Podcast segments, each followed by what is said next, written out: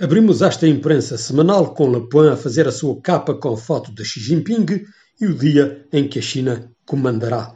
Num livro que destabiliza, o grande pensador de Singapura, Kishore Mahbubani, analisa como Pequim pode muito bem ganhar a nova Guerra Fria.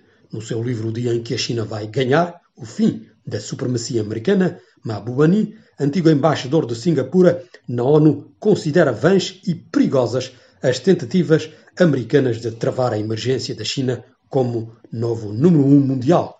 Sublinha também que a Europa tem um papel importante a desempenhar para impedir que a rivalidade dos dois gigantes se transforme num confronto devastador. Numa entrevista ao Le Point, Kishore Mahbubani afirma que é demasiado cedo para dizer quem dos Estados Unidos ou da China ganhará, mas não é muito cedo para afirmar que a China pode ganhar. Para os americanos, habituados sempre a ganhar, a ideia que podem vir a perder é inconcebível, mas é evidente que um país como os Estados Unidos, que apenas tem 250 anos de existência, pode inegavelmente ser vencido por uma civilização de 4 mil anos, afirma o antigo embaixador de Singapura na ONU. Mas o mesmo teórico de Singapura, que nos anos 70 já era diplomata e advertia pelo facto de não ser possível uma vitória da União Soviética, mostra-se outra vez prudente e considera que os Estados Unidos podem voltar a ganhar porque o seu livro tem um capítulo alertando Xi Jinping para nunca subestimar os Estados Unidos.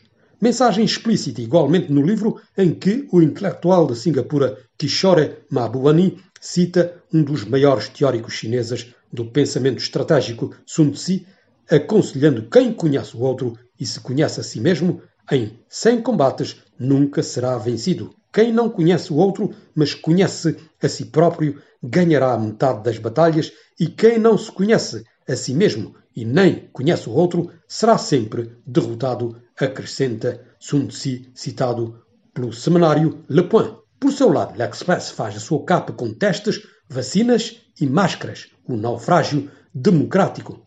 No Ministério da Saúde, Kafka está em todos os andares. A gestão da Covid pôs a nu a loucura burocrática francesa e o Ministério da Saúde está na primeira linha. Como explicar esta incapacidade crónica do Estado em reagir rapidamente na gestão da Covid?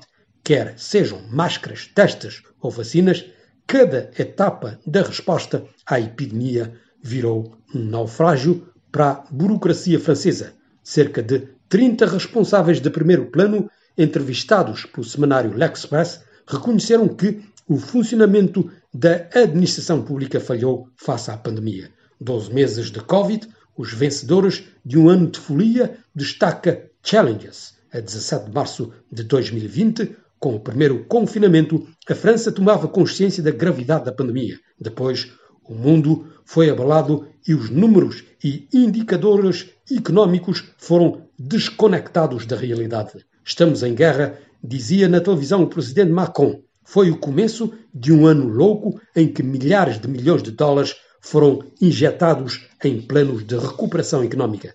Esta crise lançou para a pobreza 90 milhões de indivíduos, enquanto os mais ricos ficavam cada vez mais ricos. Em França, o governo procura uma medida milagrosa para incitar os franceses a gastar os 110 mil milhões de euros que economizaram durante este ano da Covid. Uma das pistas do executivo francês é encaminhar esse dinheiro para empresas sem fundo próprio, através de fundos de investimentos catalogados relançamento pelo governo Nota Challenges. Enfim, imobiliária mudança de era é a capa do semanário Lopes. Mais espaço, mais tempo livre, mais bens à venda nas principais aglomerações do território. Tudo muda no mercado imobiliário, nota Lopes.